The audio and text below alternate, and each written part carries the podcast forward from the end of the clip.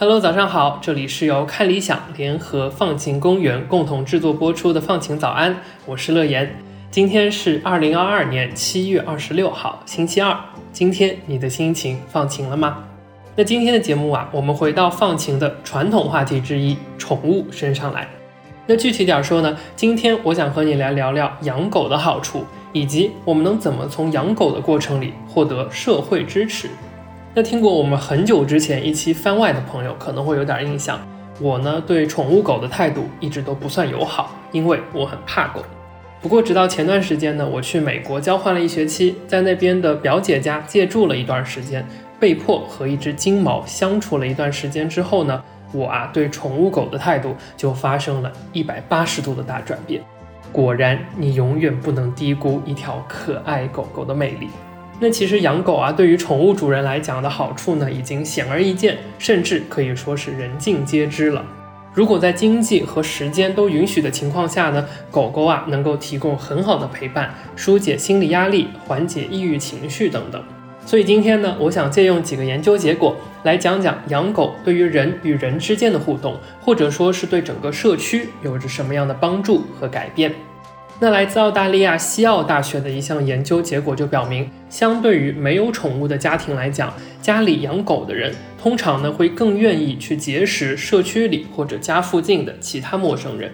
那同时呢，狗也是和陌生人开启一场对话最好的方式。那这样说可能稍微有点抽象，但如果是换成具体的生活中的例子，相信你肯定不会感到陌生。那我们来假设你在路上遇见一条很可爱的宠物狗。你很想去摸摸它，那这个时候会怎么做呢？很可能就会走过去问问狗主人，说我能不能摸摸它？那这个时候一场简单的对话很可能就开启了。如果你恰巧和狗主人发现了哪些共同之处，或者是类似的爱好，那非常可能你就有了一个新朋友。而如果呢，你同样是牵着一条狗，那你们能聊的就更多了。比如有次我和表姐一起下楼遛狗，遇见另一个牵着一条金毛的中国人。那我们就顺势聊了起来。你在哪儿上学？你怎么来美国的？你住在这里感觉怎么样？等等等等。那甚至呢，我们还会一起吐槽狗狗不听话，让人操碎了心的经历。那其实不只是狗啦，如果是一只猫、一只乌龟、一只兔子、一只鸟等等等等，都能够促进陌生人之间的交流。那而且呢，根据研究的结果，这些交流啊，很可能不仅仅是为了缓解尴尬的社交礼仪。因为呢，有百分之四十二的宠物主人在调查当中都反馈说自己能在这些通过宠物而建立起来的关系当中感受到社会支持。那什么是社会支持呢？社会支持 （social support） 是一个心理学术语，是指呢我们可以感受、察觉或者是接受到来自他人的关心或者帮助。而这种支持啊，又能分成精神性的支持和物质性的支持。那精神性的支持呢，就是比如你向这位新朋友倾诉了一些烦恼啊，询问了他的意见啊，得到了精神上的抚慰。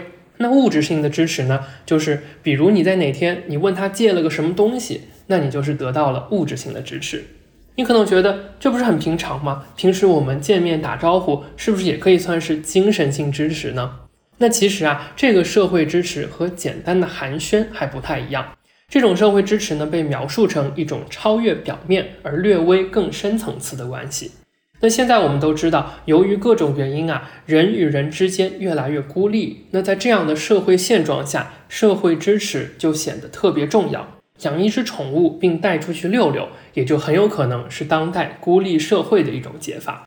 那说不定我们很多人社恐的问题也就能慢慢的好起来了。那养宠物啊，除了能提供一些社会支持外呢，它还能有效降低区域内的犯罪率。这可能跟我们习惯以为的宠物狗会看家护院的方法有点类似。不过呢，有人就做了一些系统性的研究。而就在上个月底发布的一篇来自俄亥俄州立大学和德克萨斯大学奥斯汀分校的研究结果就表明，在人数比较少的社区里啊，养狗是的确能够帮助降低区域内的犯罪率的。那其中的一个原因呢，就和我们刚刚提到的类似，就是社区里的人和人之间呢，可以通过养狗和遛狗增加互动，从而加深对彼此的信任。那另一个原因呢，就是在社区里遛狗可以提高 social monitoring，中文呢叫做社会监测的程度。那什么是社会监测呢？简单来说啊，就是假如呢你对这个社区里大部分的人都已经很熟悉了，那么在遛狗的时候呢，你就更容易来注意到那些反常的、有点奇怪的人或者行为，从而呢可能注意到各种违法行为的风险。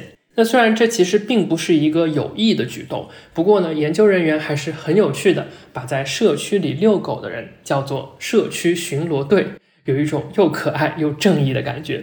那不知道你会不会每晚都带着自家的狗狗加入社区巡逻队呢？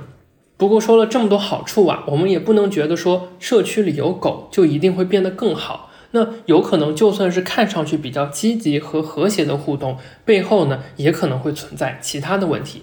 那我现在呢，就想跟你分享马萨诸塞大学波士顿分校的一篇论文。在这篇论文当中，他们提到，在美国的一些社区，我们之前所提到的这些所谓加深信任啊、增加联络的现象呢，常常会受到另一种因素——种族的影响。那研究里就说了，这种人与人之间的连接啊，通常呢都会在同一种族，比如说白人和白人之间展开；而在一些多种族的社区当中啊，养狗和与之相关的行为，也常常呢被看作是一种所谓的白人生活方式。那从而呢就有可能加重了不同种族之间的隔阂。那如果我们做一个简单的类比到国内社会，虽然种族问题就不那么明显，但很有可能也是出现在不同的社会群体和阶级之间的问题。那这不管是有意还是无意啊，我们都需要时时刻刻的考虑到那些通常被边缘化的群体。那有点像歪歪在上周节目里所提到的播客和听障人群之间的关系。当我们沉浸在狗狗带来的彼此的连接里，也应该抽空想想，我们有没有把谁落下了。毕竟啊，在人和人之间建立连接，也不应该局限在某些范围当中，而应该包含了我们所有人。那这就是今天放晴早安的全部内容啦！祝你拥有放晴的一天，我是乐言，我们明天再见。